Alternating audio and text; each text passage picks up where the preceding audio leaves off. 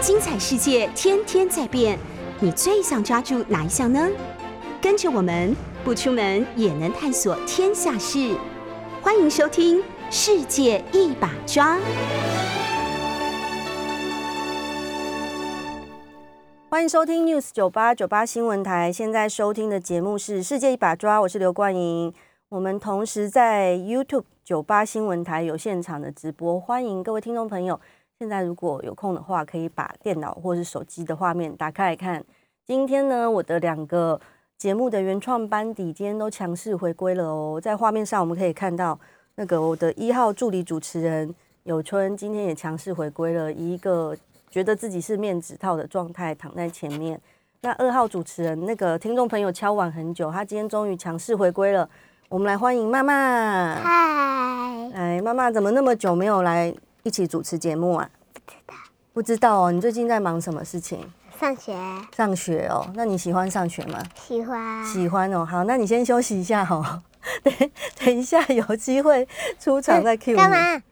对对对，好。那讲到妈妈助理主持人今天强势回归的一开头呢，要跟大家分享两个新闻，两个我觉得蛮值得玩味的新闻。第一件事情是，呃，有一个最近有一个很很红的数学题目，然后新闻的标题是“小一数学题像在考国文，让人不飒飒”，然后有医生就发表评论说，台湾教育真的出了问题。孩子现在的作业呢，考卷日新月异，时常考倒家长们。医师陈长宇在脸书贴出一张他朋友的女儿，现在就读国小一年级，大概就跟我的助理主持人差不多大。你是什么时候要念国小一年级？今年。今年，对，今年要念国小一年级。然后呢，认为明明考题是数学，却像是在考国文一样。那陈长宇医师认为。台湾的教育真的是出了问题，真的很担心小孩未来的教育是什么数学题目，跟大家讲一下。啊你那个翻纸的声音要小心小声一点。然后他的题目就是，呃，有一个画面呢，小朋友们正在排队进去看表演。那那个题目就是说，数一数，填填看，总共有几个人在排队？几个人是一个括号。展示厅外面站了六个人。然后第四那个编号第排排在第二个的人上面写第四十二位，所以他的题目就是问说，总共有几个人要排队进去看展示品，就是看那个展览。然后如果你现在有在看 YouTube 的朋友，可以看一下这个画面，就是呃，这是排在第二个的小朋友嘛，在这里。然后他是考题上面写说他是第四十二个。所以这到底有多少人要去看那个展览呢？然后陈昌宇医师脸书上的小朋友就作答说，全部有六个人在排队。这是小朋友的直觉推论，其实好像也没有错，因为展示厅外面的是一二三四五六个，从画面上很明显的可以看出来。但是正确答案应该是四十六个。为什么呢？因为排在第二个的。他是全班的第四十二个同学，所以总共有四十六个同学要进去看展览。不知道光用听觉去听的听众朋友有没有办法理解这个问题？因为它其实是一个逻辑上的理解问题，其实跟算术啊或加减乘除都不太有关系。那陈长宇医师就说，看到这个题目呢，觉得台湾教育真的出了问题。如果只是想单纯让小朋友数数有几个人。为什么要在第二个排队的人身上特别标注第四十二个人呢？然后陈长宇医师也说，谁知道展示厅内有没有其他的人在排队？不然题目的文意也可以写清楚一点。展示厅门外总共有几个人正在排队？啊，我觉得陈长宇医师的意建议呢，我部分同意，然后部分我跟他的看法有一点不一样。为什么呢？因为我觉得这个题目确实是没有把话全部讲清楚。因为他问的是说全部有几个人在排队，但是在理解上，陈医师觉得说，呃，展示厅里面可能还有人，所以问说总共有几个人，就是老师想要得到的答案嘛，也就是总共大概四十六个。但是如果要问说展示厅门外总共有几个人的话，小朋友可以看到的画面其实就是那六个而已，所以这是一个逻辑上的 bug。但是为什么现在的题目会越出越复杂？这件事情，因为妈妈助理刚刚有跟大家讲说，什么时候要上小学？今年对，所以妈妈就要开始读书了，对不对？你要碰到考试了，对不对？那如果考试考不好的话，会怎么办？会好好回答哦，不要说被我惩罚哦。会怎么样？不会怎么样嘛，对不对？对，下次再考好一点就好。不会怎么样，下次就再认真一点。对，哎，你那支支吾吾的，大家会以为我你是那个被我平常都对你很坏耶。要开蜘蛛是什么？支支吾，就是讲话慢慢的、啊，很害怕的样子啊。所以你会害怕考试吗？呃，呃，有一点点，不会，不会，很好，很正确的因态度。为你我的同学的哥哥，嗯他说他去小学玩很开心。对，就是现在小学的教学其实蛮多元的。那为什么题目会变得这么复杂？就一开始想跟大家聊的这个话题，因为现在在一零八课纲出现以后呢，在上上集我访问那个前文台北市文化局长倪崇华先生，我们有讲到一零八课纲的事。那一零八课纲跟以往的教育的测验的方式最大的差别，就是它的难度会大幅的提高。那最大的差别其实就在于理解力跟逻辑的部分。因为所以很多家长都会反映说，啊、其实好像是在考数学，好像是在考理化，或者是其实是在考音乐或者是美术，但是你的题目都变得非常难理解，然后逻辑要反复的思考很多次，才会知道老师在问什么。这是一零八课纲里面的一个大特色。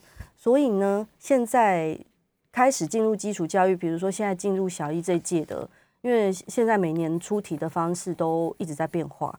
那上次倪先生有说，呃，今年的呃去年刚过的这一届的一零八课纲是有史以来最难的一届。呃，不好意思，那个助理主持人打了一个喷嚏，那是最难的一届，难的部分也就是在阅读素养的这个部分。所以也就是说，呃，未来的教育体制跟老师们呢，都会非常着重孩子对于文字的理解力，以及不只是看见，看见以后你要怎么去解释那个题目，然后去转译老师想要问的问题，以及找出正确的答案。所以现在的小学一路到国中的教育，都会非常着重在阅读这件事情。阅读素养跟理解力应该是未来两个一零八课纲非常大的方向。然后讲到那个教育的新闻，最近这几天也有一个非常火红的教育界的新闻，也就是呃中一中之那个师生互骂事件。那个如果大家听众朋友有空的话，还不了解这个事情，可以上网 Google 一下，就可以看到这个新闻很多很多的讨论。哦，这本集对我来说这是一个很大挑战啊，因为我的助理主持人一号正在打呼，二号正在卖力的画画，整个画面呈现一个 非常丰富的张力感。那刚刚讲到那个中一中的师生互骂事件呢，简短而言，其实是说，呃，音乐课，然后学生在做报告的时候，好像做他们现在是高一生嘛，然后做分组报告的时候就做到高二的题目，然后又有一个说法是说，呃，学学生在报告里面有放了揶揄老师的梗图这样子。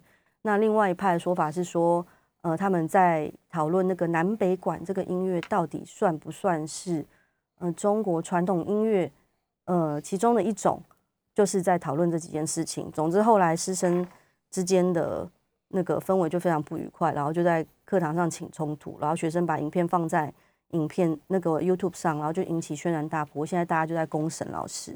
但我对这件事情的看法，其实也，嗯，跟大家可能有点不太一样。我觉得师生各有问题。首先，我得说，因为我最近在也有去初中某个国中授课，大概就是课外学校来邀请我做一些课外活动的教学，然后我教的是表达力这堂课。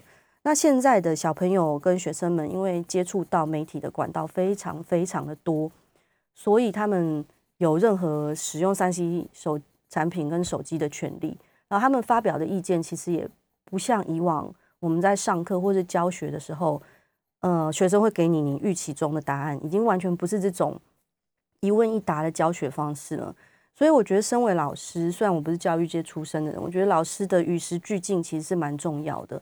而能如何应对学生丢出来不同种的反应以及答案，因为他如果呃老师在教学的进度跟弹性上是没有办法跟学生一起前进的话，这个讲台会非常难站稳，因为学生会不断 challenge 你，师生之间的气氛也不会好。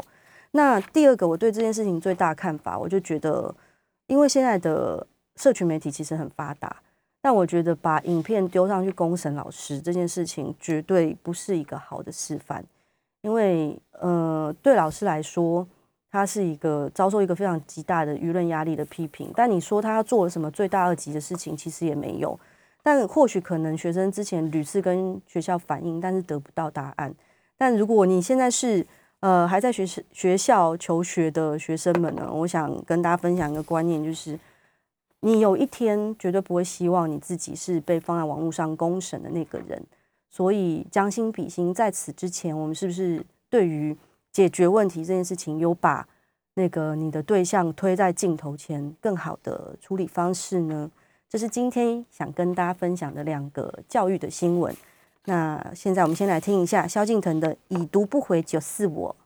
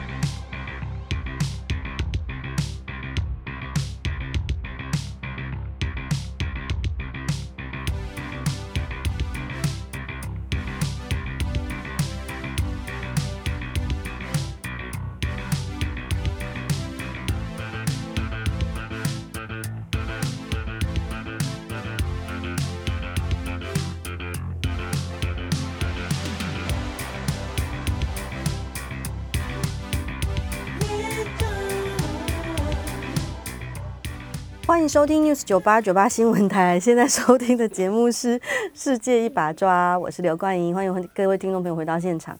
或者看直播的话，就可以看到助理主持人现在正笔疾书在我旁边画画这样子。那今天的节目呢，是我一个人的读书会呢。我想要跟大家推荐我最近读过的两本书。第一本书呢，就是呃封面给大家看的一下，上面有我的花花绿绿的笔记，叫做《错把工作当人生的人》。然后这个主书封的题目应该大家都心有戚戚焉。啊，妈妈想那个访问你一下，你觉得工作这件事情是什么？嗯，就是就是工作，就是像小朋友的上学。哦，像你平常要去上课这样子，那那个不想上课的话怎么办？不想上课，如果爸爸妈妈跟你讲很多次的话，很多次的话，你可以选择不要上学。你你长大就连字都不会认，字都不会写。哦，这个意思翻译给大家听的意思就是说，你去上学是学习到很多东西，然后所以呃不喜欢去上，还是会鼓励自己去上课。嗯，但是如果那个上课的时候很痛苦的话，你会怎么办？痛苦，嗯，痛苦就是很不开心的时候，会你会怎么办？就是上课的压力很大的时候，我觉得还是继续做啊。还是继续做。那如果那个工作的时候有钱钱给你的话，你会去吗？会啊，那钱，如果你自己已经有很多钱钱了，你还会去工作吗？会啊。我可那不是为了赚钱，是因为工作也会学习到，哇，这是谁的小孩？真是充满了正能量呢！就是你呀、谢谢你哦，原来是我的小孩这么的杰出。嗯那借由跟妈妈的访谈呢，今天想要跟大家分享的这本书，它问题实在太经典了，答案太经典了，让我笑场。错把工作当人生的人，这本书我想推荐给大家的原因，是因为我身边蛮多周遭的朋友，是最近都有那个工作上的问题。那这本书的作者叫做纳欧米·夏拉盖，夏拉盖这个 实在是很难发音的一个姓氏，很像不知道为什么会让我想到饮料上面的拉盖，对夏拉盖，就是有点像奶盖的那种，那个不太像是呃美国人的姓氏。他是毕业于南加大，然后在伦敦职业的心理治疗师，拥有超超过三十年的临床经验。但很妙的就是呢，他除了是心理治疗师之外，他也是一个脱口秀演员。为什么他会是脱口秀演员？他在新书里面有讲到。然后同时呢，夏拉盖呢，就这个作者，也不要一讲到夏拉盖就大家一起笑一次，好不好？夏拉盖，哦，好好好好，音效可以关掉。夏拉盖同时也是《泰晤士报》跟《卫报》的自由记者，并且是那个《金融时报》的专栏作家。内容主要呢，她这名那个娜欧米女士，她所有的作品都环绕着在工作上，呃，小心好，在工作上的那个心理状态的问题在发展。那这本书是由大块文化所出版的，想要推荐给大家的原因是，呃，如同我刚刚所说的，就是很多朋友都有那个职场上的心理问题。那纳欧米这本书写的，它其实并不是非常的浅显好读，毕竟他是一个本科系出身的临床心理治疗师。但我觉得他在里面把那个大家在职场上会衍生的情绪方方面面的都讲到了，所以我觉得还蛮实用的。当你觉得自己有在职场上出现的任何一种心理的症状，就可以把它打下来打开来看一下。然后封面上面写着“读懂同事的内心小剧场，摆脱无用的情绪包袱，划清职场与生活的界限”。然后我觉得他有一个呃，就是这本书的文案手呢，文案手就是这本应该是这本书的编辑吧，通常会帮那个新书出版的时候，他会啊、想书名啊，然后跟原作者想书名，然后想一些这些文案啊，以及这个呃我们专业的行话叫做书腰的意思，呃，就是为什么这个叫书腰，你知道吗？因为它是套在这边，哦，对，书的腰带嘛，对不对？没错，妈妈讲的很正确。就书腰上面，各位听众朋友去逛什么金石堂或者是成品的时候，它通常会包在书的腰带上面，那上面就会罗列一些对于这这本书的诠释。那通常这个书腰上的文案是编辑写的。那我觉得这本书的文案写得很好，他下的注解是说，工作场所就像，对不起哦，我刚刚那个跑出乡音来了，再给我一次机会，我再念一次。工作场所呢，就像是一个大剧院，每个人都在表演各自独特的家庭剧，同时努力合作，取得成果。这个注解我觉得它非常的传神，而且有深度。如果稍微对社会学有涉略的听众朋友，应该听到这个文案的时候，会想到一个很著名的在社会学上的理论。有个社会学家叫做高夫曼，那个他有提出一个人生的剧场理论，也就是，哎，我从荧幕上看到我在讲这么好看一本书的时候，我助理主持人在旁边 伸懒腰，怎么可以伸懒腰？伸懒腰不可以伸懒腰。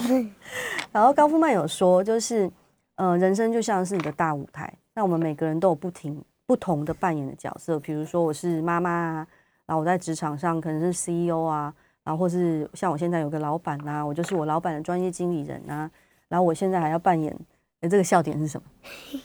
笑点的部分在，你说会一点、两点、三点，对，这样讲话比较有条理嘛，有没有？对不对？会听得很清楚。对，然后有不同的角色，所以就是高高夫曼的剧场理论就在诠释说。每个人的人的一生是由所有不同的社会角色所串联起来的，所以编辑给这本书下的那个呃文案就是工作像是一场大剧院，也就是有点像高夫曼的社剧场理论。下节回来我们继续谈这本书。欢迎收听 News 九八九八新闻台，现在收听的节目是《世界一把抓》，我是刘冠莹。我们同时在 YouTube 上有直播，旁边是我的助理主持人曼曼，跟大家打招呼。嗨，对，然后 为什么要叫我助理？因为你不是主持人，你是来帮助我的啊，对不对？我没有帮助你啊。哎，你也知道你自己没有帮助我，很好，very good。那你就是不助理主持人，这样可以吗？啊，我知道，我叫呆呆手，宝可梦呆呆兽。好，我在我旁边是宝可梦呆呆兽妈妈。那我今天呢，想要跟大家分享这本书是《错把工作当人生的人》。然后前一节我们有讲到，这本书是一个专业的。嗯，心理治疗师纳欧米夏拉盖 的作品。纳欧米夏拉盖呢，好停。纳欧米夏拉盖在伦敦已经职业三十年了，所以他这本书里面有分析了很多种、很多种在职业职场上你会碰到的人格原型，比如说冒牌者症候群，这个等下会跟大家仔细的讲一下，以及性格冲突，或者是你会碰到有一些同事特别的疑神疑鬼。或者是特别容易嫉妒，或者是不理性冲突。那相反的，就是有一些同事很怕、害怕起冲突。那本书总共分成十一章，最后一章他丢了一个很深沉的问题，叫做“我爱工作，但有一天工作会爱我吗？”哦，这个答案就是，我觉得在职场上的一天，你就要扪心自问的事情：工作对你的意义来说，到底是什么？然后我有几段想要跟听众朋友分享的内容呢，就是纳欧米心理治疗师在书里面写说，许多来看诊的人一下子就发现自己面对的问题，其实源自童年的经历。换句话说，他们在工作职场上就是复制了人生早期不理想的人际关系。一旦了解这一点后，其实有的时候我们看工作上。看工作上的问题是，你会觉得哦，应该是职场上单纯的问题而已。但是其实，呃，跟自己工人生早期的原型有很大的关联。所以，那个纳乌米建议大家说，为什么要问自己说，为什么我会重复让自己如此不快乐的模式？然后他觉得答案其实很简单，很容易出，很容易预料到。那心理治疗师说，人会忍不住接近。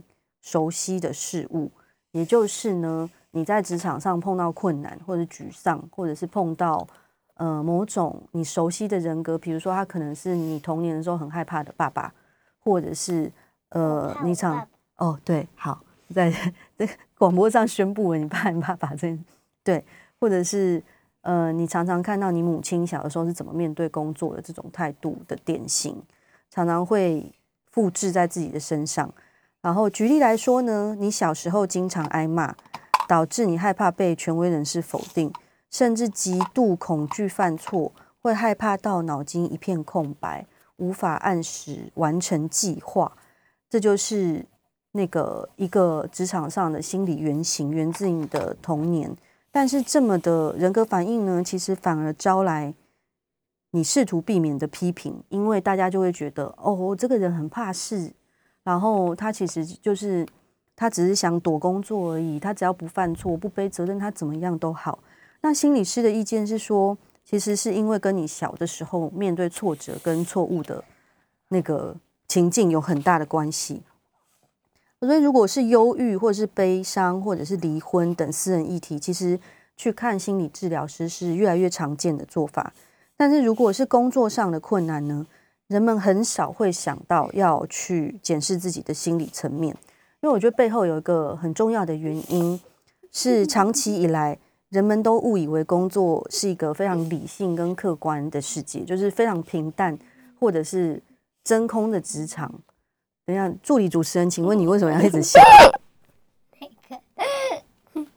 嗯，对。然后背后的原因或许是要开关按掉哦。然后背后的原因或许是长期以来呢，大家都觉得职场上就不应该出现情绪。如果有人把情绪带在职场上的时候，我就会被批评，觉得哦，有些人会觉得你很软弱，或是有些人会直接贴标签说你有病这件事情。那对于这件事，呃，纳奥米夏拉盖这个作者，他有说，他觉得，老实说，不管我们走到哪里，情绪其实是一直都跟着我们的，也会带到工作上。然后，除了我们的专业技能、热忱跟志向之外，每个人都会把内在生活带进办公室里。包括我们在人生中，如果我们是个多愁善感、误解、恐惧跟不安的情绪常常发生的人，这时常会在工作上绑架我们。所以这个书名其实很有趣哦，它叫《错把工作当人生的人》。它其实有两个隐含义，一个讲的就是你字面上看到，比如说我们一般来说是工作狂啊，或者是怎么样，或者是你的工作占人生中的时间非常非常的长。然后另外一个隐含义就是，呃，你可能大部分人都觉得我可以完全切割工作跟生活的情绪以及角色，但是其实是没有办法做到的，因为。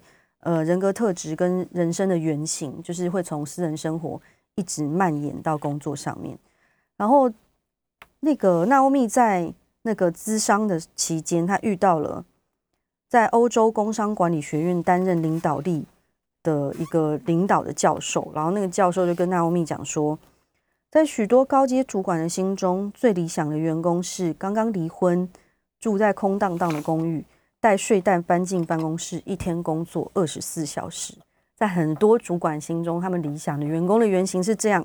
为什么？因为他期待的是你完全没有家累，没有私人情绪，什么都没有，这是工作最好的状况。但其实，呃，大家都知道，这是在人生中是不可能的事情。所以，要如何处理你的私人生活跟工作上的连接？这本书里面谈了很多。第一个想跟大家分享的就是最近很流行，就是在心理学上很流行、很流行用到的一个词，叫做“冒牌者症候群”。冒牌者症候群，妈妈，请问冒牌者是什么意思？你猜猜看。冒牌是冒牌者是假的哦，对，假装的嘛。你假装是什么这样子？所以他其实不是，对不对？好，感谢妈妈。那冒牌者症候群。这近几年很流行的原因呢，是因为，呃，在心理智商在台湾逐渐、逐年的被大家接受以后，然后很多公司其实会请直接请心理智商师进到公司来帮员工，呃，去处理心理的问题。有更多更多的高阶经理人勇于去面对自己职场上的心理障碍，所以，呃，纳欧米帮这件这个冒牌者症候群下的一个注解叫做。感到自己是假货，有时候是好事。那我们来看一下，什么叫做冒牌者症候群？纳欧米说，呃，几乎每一个人偶尔在你人生里面，你有时候都会觉得自己是冒牌货。不好意思，害怕被人抓到，或者觉得你不适任这个工作。有的时候你做的很好，工作上表现超级好，然后你就会午夜梦回，开始怀疑自己。这真的是我吗？是我运气好吧？然后这个冒牌者症候群出现以后，你会有几种心态的轮回，就是因为你怀疑那个到底是不是你，所以你就会逼迫自己更加勤奋、更加苛刻自己，去努力工作，把自己鞭吃到哦，就是可能过劳，或者是已经身心没有办法负荷，装到你觉得是真的为止。因为我们的职涯呢，仰赖 我们能否让别人相信我们有能力与信心，所以冒牌者症候群的大家就会努力拿出外界期待的样子。其实，呃，纳奥米觉得这是一个很正常也很自然的事情，因为在装的过程当中，每个人的感受不一样。有些人觉得这种假装的感觉很痛苦，因为其实我就没有做的那么好。那有些人这种心态对他来说是一个很大的帮助。那一般来说，冒牌者症候群的受害者会把一切的成功全数归给哦，我就只是好运而已，我没有那么厉害，这件事情。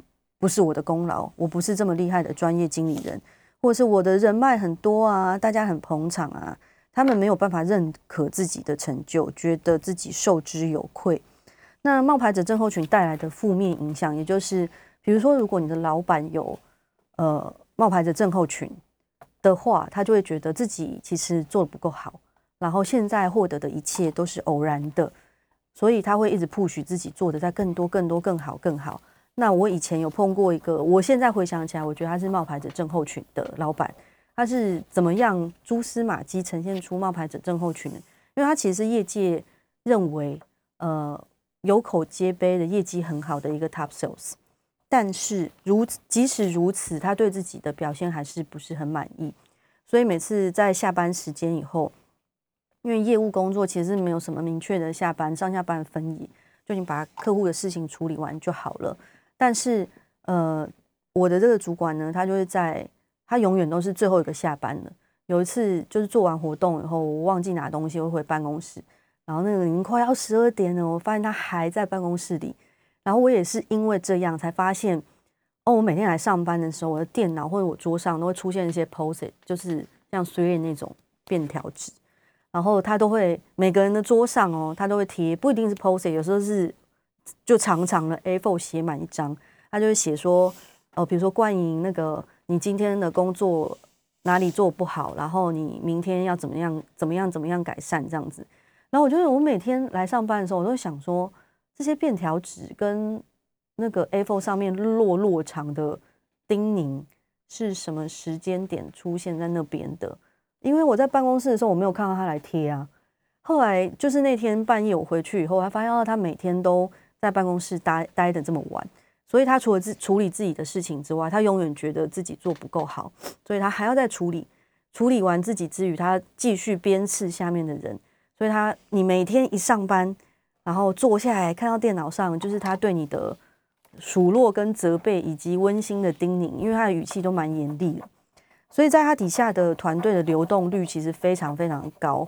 不管是多么好的同事，在他的手下都做不久，因为大家就会觉得，不管你怎么做，反正他口中吐不出一句好话啊，好像永远都追不到他的标准，这件事情是非常痛苦的。那看到这本书的时候，我在想说，哦，对，这个其实他就是有点 kind of 冒牌者症候群，就是伴随着那欧米在书里面写说，伴随种种的不确定性以及不可避免的焦虑，会让冒牌者症候群的患者人数持续攀升。感到力不从心的状况会比从前还要严重。那这件事情到底要怎么办呢？因为他说还有几个冒牌症候群的呃经典的症状，比如说他呃纳欧米在临床上有遇过一个非常大的全球连锁企业的执行长，他非常沉迷在聘请外部的顾问公司协助自己做决定，他每一个大小决定都要经过他的顾问群。讨论再讨论，讨论再讨论，然后有些员工觉得根本不需要经过顾问的事情，他还是要请顾问去做，那就是人们抵抗极端的冒牌者症候群的方法之一，就请别人来帮你做决定。那纳欧米对于这件事情，他给的呃建议是说，就是无用的，有一些无用的解决。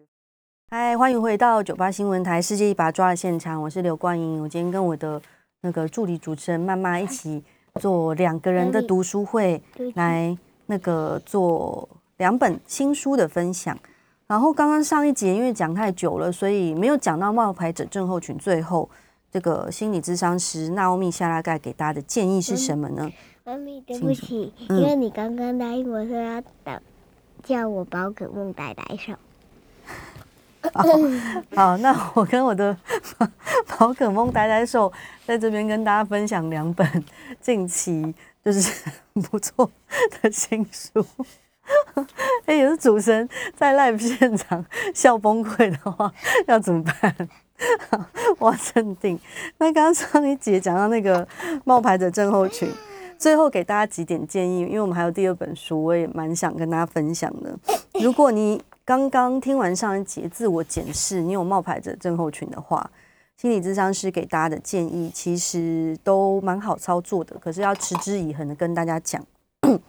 第一点就是希望你把注意力从自己的身上往外扩散，因为冒牌者症候群通常是过度注意自己跟过度解释自己、检视自己行为的一种症状，所以改把注意力放在别人身上，以及永远。保持好奇心这件事情可以缓解你的冒牌者症候群，以及第二点是区分理性跟不理性的念头是一个关键。呃，心理咨商是说，我们的确会有需要学习的地方，有必要承认与处理自己的弱点跟缺陷，但是不过我们要去理解，人本来就是不完美的，没有人能把事情做得十全十美。所以，当你的脑海中又浮现了过度去检视跟反省自己的念头的时候，我们要把这个声音慢慢的减弱，慢慢的关小。那负面的声音一旦出现在脑海里的时候，其实有的时候你很难一下子消灭它，因为人的念头其实是经年累月累积下来的。但是如果和别人聊一聊，然后从口别人口中。分享经验，看看自己是怎么样子的工作表现，慢慢把念头转小声，也是一个方法。第三点是接受工作生涯里面原本就充满着不确定性，所以我有的时候会做得好，有的时候会做得不好，这也都是固定的事情。好，第二本书呢是诶，现在在镜头上放在我前面，有点粗犷，我把它拉回来一点，叫做《我忙着孤独》。忙，我忙着孤独呢。这本书是我的好朋友威廉，呃，他在脸书上的粉砖叫做《精神科观察日记》，他出最近出的一本散文集。那我为什么会接在呃错把工作当人生这本书，错把工作当人生的人后面去介绍我忙着孤独这本书的原因，是因为讲到工作跟人生的分野，就想要。跟大家分享威廉对于人生跟生活的看法。那我先帮大家简介一下威廉是一个什么样的背景的作者。他是出生在台南的台南子弟，十八岁才北漂进入台北城，然后大学毕业以后就一直从事媒体产业整整十几年，然后也做过总编辑，也进过时尚产业。现在是一个非常受欢迎的作家。那他在书里面讲到了。